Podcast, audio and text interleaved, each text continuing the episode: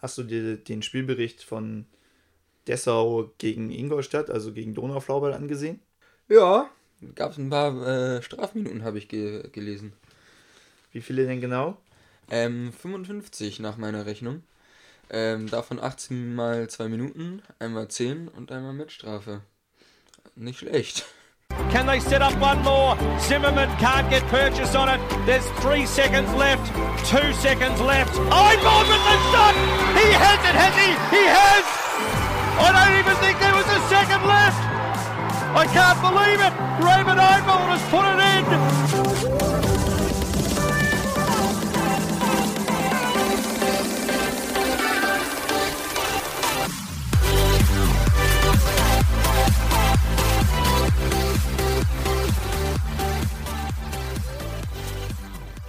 Ja, dann ein herzliches Willkommen zur dritten Folge Chaos im Slot, euer Floorball Podcast mit mir, dem Janek und dem Martin. Moin.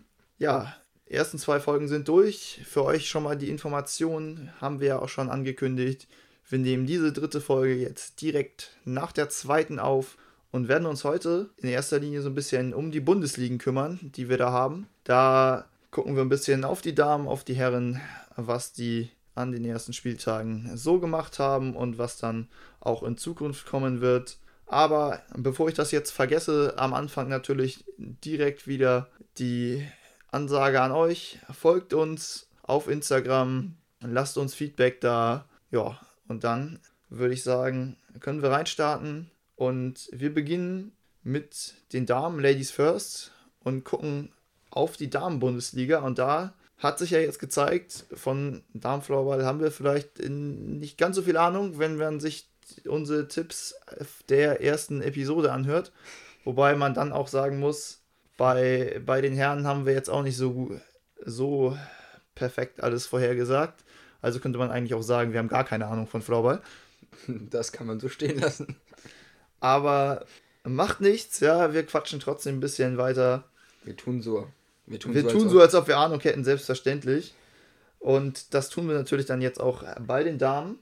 So, es gab bisher sechs Spiele in der Damen-Bundesliga und ja. eins, zwei überraschende Ergebnisse vielleicht dabei, zumindest für uns beide überraschend. Äh, starten wir direkt mit dem ETV gegen Dümpten.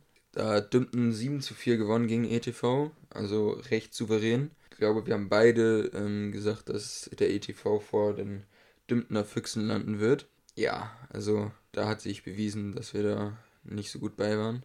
Ja, der ETV allgemein noch nicht so richtig in der Saison angekommen, nicht so gut reingestartet. Zwei. Spiele, zwei Niederlagen. Ja, zwei Spiele, zwei Niederlagen. Gegen Grimma kann man mal verlieren.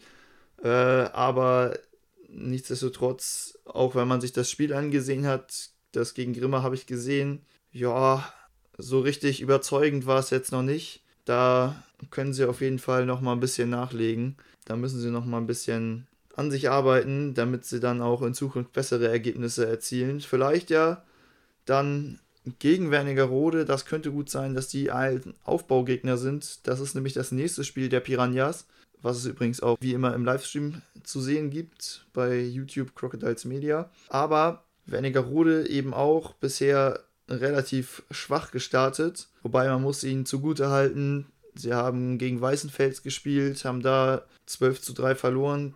Das war beim Sparkassencup noch anders aus, da war das auf jeden Fall nicht so hoch, das Ergebnis. Ja, Wernigerode hatte auch gegen Grimma gespielt, direkt am ersten Spieltag. Dort 13 zu 1 verloren gegen den amtierenden Pokalsieger. Ja, also Wernigerode ist ein Liga-Neuling ähm, und ich denke mal, sie müssen sich erstmal noch vielleicht ein bisschen zurechtfinden mit dem vielleicht etwas höheren Spieltempo. Ja, und gegen, gegen Grimma mit, mit, Meist mit Meisterschaftskandidat ähm, Kandidat ist das auf jeden Fall eine harte Nuss. Ja, zuerst jetzt halt in den ersten beiden Spielen den MFBC und eben den We und Weißenfels gehabt. Also gegen die kann man mal verlieren. Vielleicht nicht ganz so hoch, wie es dann am Ende ausgefallen ist, aber ich bin gespannt. Ich werde mir das Spiel angucken, wenn sie beim ETV spielen, wie sie da auftreten. Und dann gucken wir mal, ob es da die ersten Punkte gibt oder ob sie dann vielleicht auch der Aufbaugegner sind für die Lady Piranhas sind wir gespannt. Ja. Ansonsten ja. vielleicht noch eine Sache, die ganz interessant ist. Dümpten gegen Bonn ist 9 zu 2 ausgegangen. Und Bonn hat aber auch nur knapp verloren gegen Grimma, nämlich nur 0 zu 3. Aber Grimma bisher eigentlich so ein gutes Pferd springt nicht höher als es muss. Zweimal mit drei Toren Vorsprung gewonnen und dann halt eben gegen Wernigerode mit 13 zu 1. Ja. Aber da war Wernigerode, glaube ich, auch einfach nicht so gut. Ich bin gespannt. Das kommt dann auch irgendwann demnächst, wenn dann der MFBC gegen Weißenfels ran muss, aber das dauert noch ein bisschen. Wie gesagt, die nächsten Spiele in der Damenbundesliga sind dann erstmal ETV gegen Wernigerode, Dümpen gegen Weißenfels und Weißenfels hat dann den Doppel-Auswärtsspieltag noch in Bonn. Das wird auf jeden Fall eine weitere, äh, weite Auswärtsfahrt für Weißenfels. Ähm, erst gegen Dümpen, wahrscheinlich den etwas stärkeren Gegner von den beiden und dann gegen Bonn zu spielen, kann, kann undankbar werden. Ähm, aber es können, sie kann auch sechs Punkte aus dem Wochenende holen. Ja. Sie sollten sechs Punkte aus dem Wochenende holen, würde ich sogar sagen. Ja, Und speziell das Spiel gegen Bonn ist ja dann auch schon mal so ein kleines, ja, Antesten. Genau die gleiche Konstellation mit Bonn zu Hause gibt es dann ja auch im Achtelfinale die erste Runde bei den Damen im Flower Deutschland Pokal. Und außerdem ist es, ähm, kann man so ein bisschen äh, dann das Fernduell zwischen Weißenfels und Grimma so ein bisschen besser einschätzen. Äh, wenn beide auch gegen Bonn dann schon gespielt haben. Ja, bisher haben beide gegen Wernigerode gespielt, ähnliche Ergebnisse eingefahren. Weißenfels hat übrigens 13 zu 3 gewonnen gegen Wernigerode. Äh, nur eine kleine Nachkorrektur. Achso. ja, dann kann ich nicht schreiben. Okay, und dann der Spieltag danach ist vielleicht auch noch interessant. Da haben wir vor allem dann ein Spiel, was heraussticht. Dümpen gegen Grimma. Da kann Dümpen dann mal zeigen, wie sehr sie da oben Ambitionen haben dieses Jahr und haben dann den ersten der beiden starken Gegner vor der Brust. Dann kann man vielleicht auch Grimma noch ein bisschen besser einschätzen. Und das andere zweite Spiel, was dann interessant hervorsticht, ist Wernigerode gegen Bonn, die ja eher beide gerade am Ende der Tabelle zu finden sind. Nach dem Spiel gegen den ETV ist das für Wernigerode sicherlich dann ein Spiel, wo sie auch nochmal zeigen können, dass sie jetzt in der Liga angekommen sind und vielleicht da Punkte holen. Mal sehen, wie sie sich in den nächsten beiden Spielen schlagen. Das sind auf jeden Fall, glaube ich, zwei richtungsweisende Spiele für die Dragon, äh, Quatsch, für die Red Devils. Für die Dragons vielleicht auch, aber wohl eher für Wernigerode. Ja, interessanterweise ähm, hat Weißen, Weißenfels hat ja bisher nur ein Spiel gespielt, ähm, hatten gleich den Doppelspieltag und interessanterweise stehen ähm, auf Platz 1 und 2 in der Scorerwertung zwei Dümpner Füchse, einmal Annalena Best und Jana Backus vor zwei Grimmerinnen, nämlich ähm, Annika Röder und Anne-Marie Mietz. Und die beiden Grimmer-Spielerinnen, die haben schon drei Spiele gespielt, während die Dümpner Füchse haben bisher nur zwei Spiele gespielt. Das ist schon mal recht interessant ähm, zu sehen und ähm, ja, mal sehen, wie sich das so weiterentwickelt dort.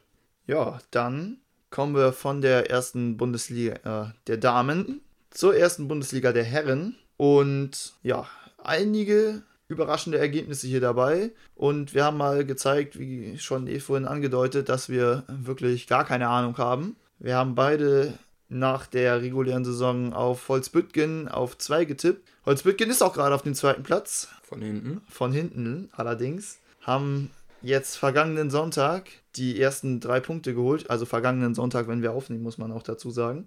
Aber haben die ersten drei Punkte geholt. Auch interessant, dieses Spiel. Haben da gegen Bonn gespielt, zu Hause. Das hatte eine Bulli-Zeit von 20 Uhr am Sonntag. Gibt es auch nicht oft. Gibt es auch nicht oft. Das ist, glaube ich, eine Ausnahmegenehmigung gewesen. Aber da die beiden Vereine ja sehr nah beieinander sind, Holzbüttgen und Bonn, ging das, glaube ich, in diesem Fall.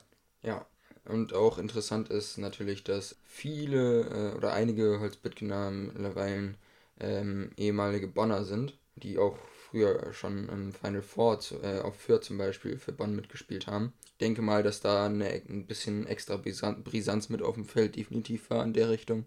Tolles Spiel, denke ich mal, gewesen. Äh, es ist 10 zu 9 ausgegangen, wenn ich das gerade richtig im Kopf habe. 9 zu 8. 9 zu 8, ja, okay. 9 zu 8 ist es ausgegangen. Und Bonn war lange in Führung. Bonn war wirklich lange in Führung. Das war eine knappe Kiste.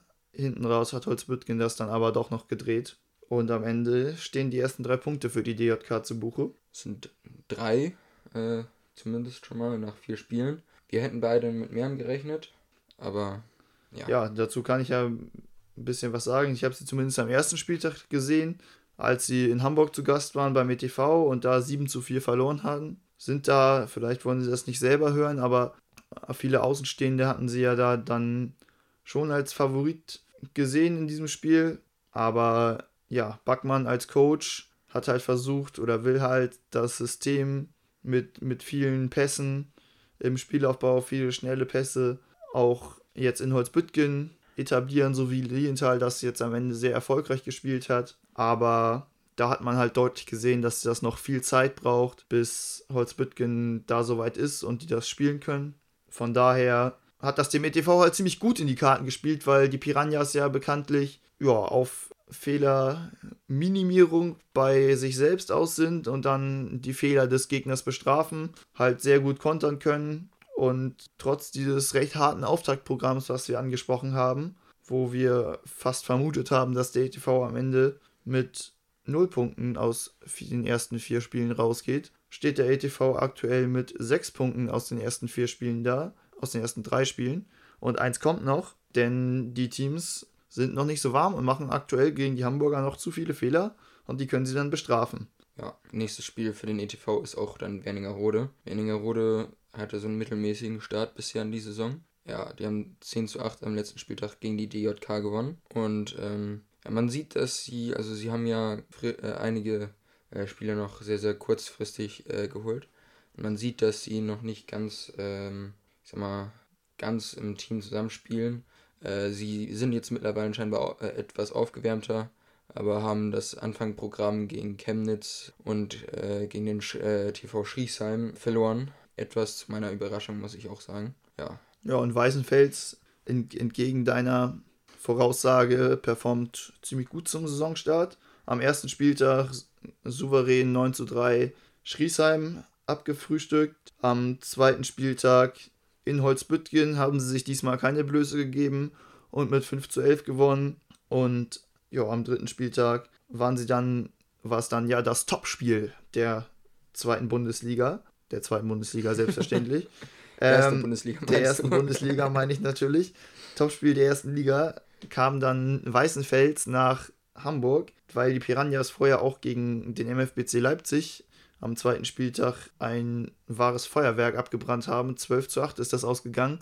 20 Tore gab es da zu sehen. Wer das Spiel nicht verfolgt hat, da kann ich auch nur noch mal sagen, den Livestream gibt es noch online bei Crocodiles Media auf YouTube. Es war auf jeden Fall ein richtig, richtig geiles Spiel. Fleming Kühl, der sechs Tore und ein Assist auf dem Konto verbuchen kann. Unglaubliches Spiel gehabt. Und ja, dann hat der ETV eben gegen Leipzig gewonnen, weil Leipzig da viel zu viele Fehler gemacht hat, dem ETV viel zu oft die Einladung in die Hand gedrückt hat und gesagt, hier bitteschön, ihr dürft ein Tor schießen. Und ein Fleming Kühl ist dafür eben dann auch der richtige Spieler, der macht dann halt auch diese 1 gegen 0 Situationen rein und trifft dann auch. Man muss halt auch dazu sagen, dass er fünf Tore und das den einen Assist im letzten Drittel erst gemacht hat. Also ja. da hat er nochmal den ETV richtig nach vorne geschossen im letzten Drittel. War sehr beeindruckend, das live in der Halle zu erleben, auf jeden Fall. Gut, dann waren sie bei Weißenfels, die eben dann zum Topspiel nach Hamburg gekommen sind. Das war dann allerdings eher ein bisschen enttäuschend aus Hamburger Sicht. Weißenfels hat das sehr souverän gespielt. ETV hat nicht zu ihrem Spiel gefunden und dann ging es halt mit 5 zu 9 verloren. Martin Gladigau hat nach dem Spiel gesagt, dass sie das letzte Drittel ganz okay gespielt haben, aber vorher war das nichts und dementsprechend gehen die drei Punkte nach Weißenfels. Weißenfels also sehr souverän zum Saisonstart. Genauso souverän ist übrigens ein anderer Verein aus Ostdeutschland unterwegs und zwar die Floorfighters Chemnitz. Die haben mal einen, richtig, äh, einen richtigen Sahnestart erwischt. Also direkt im ersten, äh, am ersten Spieltag mit 10 zu 5 gewonnen gegen Werningerode. Auswärts. Hätte ich nicht, also hätte ich nicht erwartet von denen. Sind jetzt auf Platz 2 der Tabelle sogar. Drei Spiele, drei Siege. Ich meine, einen besseren Start kannst du, glaube ich, nicht haben. Ähm, haben dann gegen Bonn noch äh, 9 zu 6 souverän gewonnen. Und jetzt den, im letzten Spieltag gegen die Red Hawks Kaufring auch mit einer Tordifferenz von 10 äh, plus aus dem Spiel rausgegangen. In Kaufering, in der Regel kein leichtes Spiel. Ja, also die ähm, scheinen richtig einen guten Lauf zu haben. Also nicht schlecht. Ja, dann sind wir gespannt auf den nächsten Spieltag. Wird für Chemnitz ein Doppelspieltag. Erst fahren sie nach Berlin und danach am Sonntag empfangen sie Leipzig. Und Flaufighters gegen Leipzig wird schon, glaube ich, ein richtig geiles Spiel. Ja, das ist auf jeden Fall auch richtungsweisend für ähm, den Verlauf von beiden Teams, denke ich mal. Dann können wir auch an dieser Stelle nochmal Shoutouts verteilen an Franz Lermer, der da immer Livestreams macht von den Spielen der Floorfighters, auf jeden Fall von den Heimspielen und teilweise sogar von den Auswärtsspielen. Ich glaube, in Wernigerode haben sie irgendwann auch, da waren sie auch im Livestream aktiv. Also auch eine coole Sache, was die Floorfighters da auf die Beine stellen, was Livestream und so weiter angeht. Und wir sind gespannt, was da noch kommen darf. Allgemein haben die auch eine ganz coole Insta-Story immer zum Spiel. Da wird man auch gut mit Infos versorgt. Könnt ihr euch mal reinziehen, wenn Chemnitz spielt.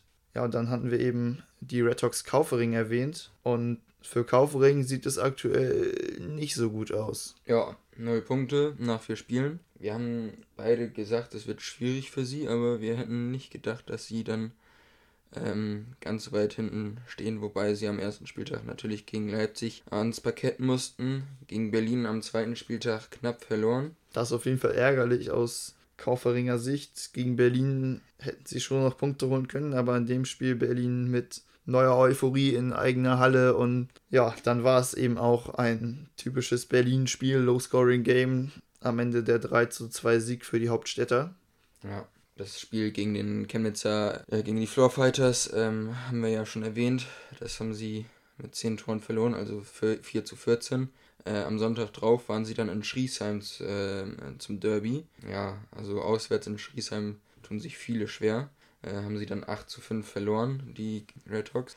Ja, nicht das leichteste Startprogramm, aber auch mit Berlin und Schriesheim zwei Gegner, wo wir da halt auch dachten, ähm, dass sie äh, gegen diese ähm, halt ihre Punkte holen müssen, um sich für die Playoffs zumindest irgendwie in die Richtung zu qualifizieren und nicht äh, um den Abstiegskampf zu kämpfen, was ja aktuell der Fall ist. Ja, die Saison ist noch lang, aber Kaufring hat auf jeden Fall schon mal zwei Spiele gegen direkte Konkurrenten da unten verloren und das natürlich bitter für die Red Hawks. Ja, Berlin haben wir eben schon kurz angerissen. Erstes Spiel in Bonn haben wir mit großer Spannung erwartet. Es war äh, so eng, wie wir vermutet haben. Am Ende steht ein 5 zu 4 Sieg nach Verlängerung für Bonn zu Buche. Dann Berlin, wie gesagt, zu Hause die Punkte geholt gegen Kaufering, den knappen 3 zu 2 Sieg. Und jetzt mussten sie zum MFBC nach Leipzig, haben da 9 zu 6 verloren. Klingt jetzt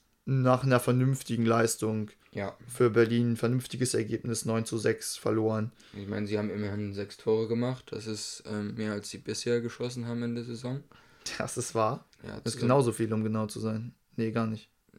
Eins weniger, ein, aber. Eins weniger, als sie insgesamt geschossen haben in der Saison sonst. Ja, also ich denke mal, Berlin ist in der Defensive gut aufgestellt und in der Offensive ähm, scheinen sie auf dem richtigen Weg mittlerweile zu sein, aber man weiß nicht. Man weiß ja nie. Aber Berlin ist ja bekannt dafür, dass sie vorne die Tore nicht machen und hinten alles dicht haben. Ja, zwei Heimspiele für Berlin als nächstes. Am Samstag kriegen sie dann, also 26. wird das sein, 26.10. kriegen sie die Chemnitzer Floffighters zu Gast und dann Sonntag kommt der ETV. Werden zwei Spiele, wo ich einfach jetzt mal erwarte, dass Berlin die verliert, aber sie können mich gerne überraschen. Ja, ich denke mal, dass also gegen Chemnitz werden sie. Gegen Chemnitz werden sie verlieren. Genau, also so wie Chemnitz gerade in Form ist, ja. äh, sehe ich da nicht so die Chance für Berlin. Gegen den ETV schon eher. Das auch, stimmt. Auch wenn der ETV nicht den schlechtesten Start hat. Ich meine, immerhin aus dem harten Programm sechs Punkte mitgenommen in drei Spielen. Das ist schon nicht schlecht. Ja, beim ETV sehe ich auch eher die Möglichkeit, dass Berlin, wenn in dem Spiel da Punkte holt, denn Berlin, ja, durch eine solide Defensive auch eine Mannschaft, die prinzipiell wenig Fehler macht. Und wenn eine Mannschaft wenig Fehler macht, dann hat sie gegen den ETV in der Regel gute Chancen, gute Chancen da was mitzunehmen. Auch wenn der ETV personell, glaube ich, deutlich stärker besetzt ist als Berlin, aber dann müssen sie mal das Spiel machen. Ich bin gespannt, wie das ausgeht. Das ist dann auch das erste Auswärtsspiel für die Hamburger. Man darf gespannt sein. Ja, wir haben noch keine Worte verloren über also zumindest noch nicht intensiver über die beiden Aufsteiger, Bonn und Schriesheim, ja. genau. Beide einen soliden Start definitiv gehabt, also da haben viele, denke ich mal, nicht mitgerechnet. Haben beide vier Spiele gespielt, einmal sechs und einmal fünf Punkte. Heißt, sie haben zwei Spiele gewonnen, zwei Spiele verloren. Bonn zwar eins nur in der Overtime, aber ähm, meine zwei Punkte haben, ist schon nicht schlecht für Bonn. Ja, und also Bonn wird aktuell äh, durch ähm, ihre beiden Topscorer Florian Weiskirchen und Safak Temmel äh, ziemlich getragen. Florian Weiskirchen führt über, äh, für mich überraschenderweise die äh, erste Liga-Scorerliste aktuell an mit 18 Scorerpunkten, meine ich. Ähm, und Safak Temmel ist auf Platz 5 mit 13 Scorerpunkten. Also die beiden spielen richtig, richtig gut zusammen und sind bisher noch nicht so ähm, in den Griff zu kriegen für die Gegner. Also so ein bisschen die Bonner Lebensversicherung. Ja. Lebensversicherung für die Schriesheimer, Überleitung des Todes übrigens, ist die letzte Saison eigentlich immer ein Alex Burmeister gewesen, aber der hat sich jetzt ja, böse an der Schulter verletzt, wenn ich da richtig informiert bin, im ersten Spiel gegen Weißenfels und fällt jetzt erstmal längere Zeit aus, musste auch operiert werden, glaube ich. Und dadurch natürlich eine, eine deutliche Schwächung für den TVS. Aber Schriesheim hat dann erstmal Moral bewiesen und am zweiten Spieltag gegen Wernigerode mit 4 zu 3 zu Hause in der eigenen Halle gewonnen. Das ist ein Ergebnis, was ich denen durchaus auch mal zugetraut hatte, hatte ich glaube ich sogar letzte Folge gesagt. Aber andererseits haben sie dann am nächsten Spieltag in Bonn in Bonn mit Punkte liegen lassen. Ja. Das ist ihnen in den Aufstiegsspielen zur ersten Liga im Frühling auf jeden Fall nicht passiert. Da hat Schriesheim das Ganze dann doch ziemlich deutlich dominiert. Und das, obwohl ein Kulisko noch bei Bonn gespielt hat. Ja, wobei man jetzt auch sagen muss, vielleicht hat da auch die, die Abwesenheit von Alex Burmeister äh, die Früchte getragen. Ja, also 10 zu 7 hat das, äh, haben, haben die Bonner das Spiel gewonnen. In heimischer Halle. Ja, solide auf jeden Fall ja, ich, ich bin gespannt auf das Rückspiel, das irgendwann ansteht, wie es da äh, aussehen wird. Bonn, dann Zugast in Schriesheim, denke ich mal, wird dann wahrscheinlich doch eher klarer für Schriesheim ausgehen. Ja, dann haben wir jetzt über die ganzen Erstligisten gesprochen.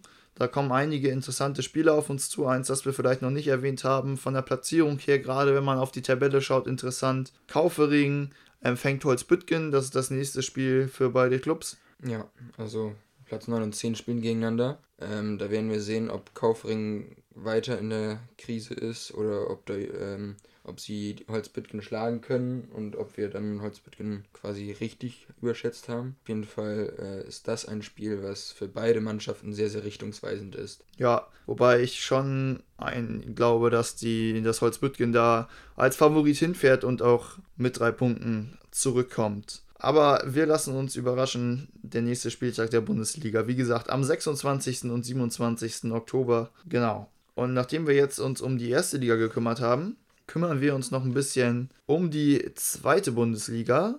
Womit wollen wir anfangen? Zweite Bundesliga Nordwest oder zweite Bundesliga Südost? Darüber haben wir ja eigentlich bisher noch fast keine Worte verloren. Ja, also ich werde über die Nordwest äh, starten. Da haben wir beide ein bisschen mehr Ahnung von als von Südost, weil beide unsere Teams auch äh, dort spielen. Wir haben jetzt zwei, Spiel zwei Spieltage hinter uns, ähm, noch nicht, es haben noch nicht alle Mannschaften äh, zwei Spiele gespielt. Es sind auch nur sieben Teams diese Saison. Es gab mal Jahre, wo es neun Teams waren. Und in der Regel sollen es ja eigentlich acht sein. Aber ähm, dem ist so, dem kann man nicht, äh, das kann man nicht ändern.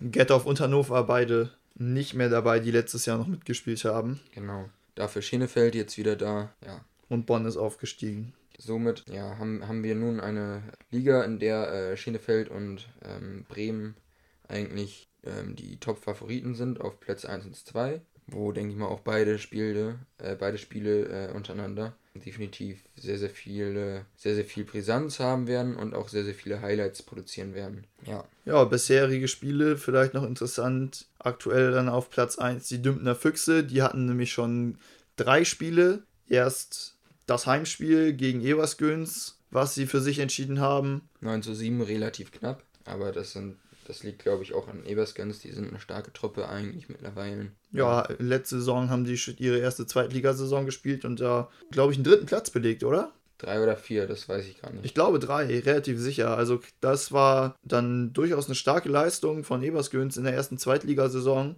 Und ja, dümmten also da mit dem Sieg. Und jetzt gab es dann halt den Doppelspieltag, das Nordwochenende Samstag gegen die Baltic Storms waren sie bei euch zu Gast und Sonntag dann gegen Schenefeld. Ein Sieg und eine Niederlage ist rausgesprungen für die Füchse. Ja, haben äh, denke ich mal, die Punkte, die sie äh, erwartet haben, haben sie wahrscheinlich mitgenommen. Für sie ist es ein Spieltag, äh, ist ein Start in die Saison, wie sie sich das vermutlich vorgestellt haben. Ja, an sich wenig überraschende Siege oder Ergebnisse in der Nordweststaffel bisher. Einzig äh, und allein vielleicht das Spiel von den Baltic Storms bei den Hannover Mustangs, die, das da irgendwie ein bisschen heraussticht, weil Hannover als Aufsteiger dann hier gleich am ersten Spieltag mit einem Sieg reingestartet. 12 zu 8 Sieg gegen die Baltic Storms. Was war da los, Martin, bei euch? Ich war ja nicht anwesend, aber mir wurde erzählt, also im zweiten, vor allem im zweiten Drittel wurden sehr, sehr, sehr viele Aufbaufehler gemacht. Ja, die dann zu Toren der Mustangs geführt haben. Das ja die Keller-Brüder und äh, Reiko Krüger, die dort da auch als Spieler herausstechen. Äh, die sind dann auch kaltschnäuzig und nutzen halt äh, Fehler im Aufbau sofort aus. Ja, es ähm, wurde gesagt, dass es von uns ein sehr, sehr schlechtes Spiel war. Also da hat man den Mustangs zum Start drei Punkte geschenkt. Und ähm, das mit den Aufbaufehlern, das hat, hat sich bei uns zumindest ähm, direkt gegen die Dümpner Füchse weitergezogen. Direkt im ersten Drittel durfte Jan Nik Niklas Bockermann, glaube ich, fünfmal einnetzen gegen uns. Fast alle auf Einladung und mit äh, Sahnehaube versehen. Ja, da ist definitiv eine große, große ähm, Problematik im Aufbauspiel äh, bei uns gegeben. Und ja, das kann man in der zweiten Liga sicher nicht leisten. Ja, ansonsten wie gesagt, wenig überraschende Ergebnisse. Eichhorn das erste Spiel gewonnen, Schenefeld das erste Spiel gewonnen, auch wenn Schenefeld wahrscheinlich den stärkeren Gegner hatte mit Dümpten. Die Liga, ja, bleibt interessant. Mal gucken, was so die nächsten Spiele sagen. Als nächstes auf Nordtour geht Ebersgöns, spielen dann gegen die Baltic Storms und dann auch wieder gegen Schenefeld. Gegen wen muss Eiche als nächstes ran? Äh, die sind auswärts äh, in Hannover. Ja, Dort, denke ich mal, sollten sie drei Punkte fixieren. Die sind eher weniger ähm, fehlerbelastet im Aufbau. Ähm, das heißt, da kann man dann den Mustangs dann nicht ganz so viele, äh, die werden nicht ganz so viele Geschenke annehmen können, denke ich mal. Ja, darauf ähm, haben sie die Storms dann zu Gast. Es wird ein, ich denke mal, ein sehr, sehr schweres Spiel für die Storms, da irgendwie Luft zu sehen. Also ich denke mal, das sind zwei Siege für die äh, Bremer, die sie da mitnehmen werden. Ja, und nachdem wir jetzt uns mit der Liga Nordwest beschäftigt haben, gucken wir nochmal kurz in die zweite Bundesliga Südost. Und wenn man da ganz oben auf die Tabelle guckt, dann sieht man die Unihockey Eagles aus Dresden, die waren da lange nicht mehr. Nee, letzte Saison ähm, Abstiegskandidat. Äh, jetzt drei Spiele, drei Siege. 7 zu 3 gegen Halle gewonnen. Vielleicht ein erstes Ausrufezeichen. Halle ja sonst eigentlich immer eher oben dabei, aber bei denen ist, glaube ich, gerade auch ordentlich ein Umbruch am Start. Dann 8 zu 4 Erfolg gegen Ingolstadt und der war übrigens auswärts und dann nochmal auswärts. Dann ein 27 zu 3 Erfolg gegen Feuerbach. Der sticht da schon ein bisschen hervor. Ja, dementsprechend sieht auch die äh, Scorerliste aus. Plätze 1 bis 4 von den Unihockey Eagles Dresden besetzt. Also da ist der Tscheche Daniel Hulic, der hat bisher 16 Mal gepunktet, zwei Tore. Also hat er 14 Mal aufgelegt. Das ist äh, eine sehr, sehr gute Quote. Und ähm, es sieht so aus, als hätte er dabei auf die meisten auf Platz 2 und 3 ähm, Till Robert Franke und Bruno Altenroth äh, aufgelegt. Und die haben nämlich 11 und 10 Tore und jeweils ein Assist. Ja, also die haben einen Tschechen, der scheinbar den Spielern äh, den anderen Spielern ähm, dort die, ja, die, die Tore auflegt. Ja, und dementsprechend ähm, gut läuft es gerade für Unihockey Eagles Dresden. Hatten aber auch nicht das härteste Programm äh, der Liga. Hatten zwar mit, ähm, wie du sagtest, mit, äh, mit Halle einen starken Gegner, aber ja. Allgemein in der Südostliga, glaube ich, ist viel eng beieinander. Mal gucken, wo sich Dresden am Ende einordnet. Ich glaube, einzig und allein der SCD HFK Leipzig, den würde ich erstmal als, auf dem Papier als stärkstes Team in der Liga einschätzen, hatten aber auch bisher erst ein Spiel und haben das souverän gewonnen. Also ja, sind wir gespannt, was da noch so kommt an Ergebnissen. Dessau als Aufsteiger jetzt zweimal erfolgreich gewesen. Wir haben das eine Spiel vorhin schon mal kurz angerissen mit 18 Strafen, 2 Minuten Strafen, einer 10 und einer roten Karte. Und ja, dann auch beim zweiten Spiel dann auswärts in Rennsteig erfolgreich. Das war beim Renew Cup, glaube ich, noch andersrum. Da hat Rennsteig gegen Dessau gewonnen. Dessaus einziger Sieg war da gegen Bonn. Und ja, ansonsten muss man vielleicht nochmal sich Gedanken machen oder auch vielleicht sogar Sorgen machen um Feuerbach. Wenn man 27 Tore als Aufsteiger kassiert, dann ist man vielleicht nicht dafür privilegiert, in der zweiten Liga zu spielen. Ja, wobei sie ähm, halt bisher Dresden als Gegner hatten. Es war bisher nur ein Spiel, das ja. ist richtig. Aber ich also, kann mir nicht vorstellen, dass es so groß besser wird. Sie hatten auch noch ein Spiel im Pokal und sind da auch gleich ausgeschieden genau. gegen den Regionalligisten. Feuerbach, Feuerbach, was macht ihr da? Also mal gucken, wie sie sich dann in Zukunft schlagen von den Ergebnissen her. Aber es scheint die Schießbude der Liga zu sein. Bisher ja. Also sie müssen, wenn sie eine Chance haben wollen, müssen sie, sie sich offensichtlich deutlich steigern äh, um dort in der zweiten Liga Südost gegen den Abstieg anzukämpfen. Dann gab es noch SCS Berlin, die haben ein Spiel gegen Halle jetzt am letzten Spieltag knapp verloren in Overtime und vorher gegen Ingolstadt, also gegen Donauflauerball, gewonnen. War auch ein knappes Spiel. SCS Berlin, also bekannt für knappe Spiele.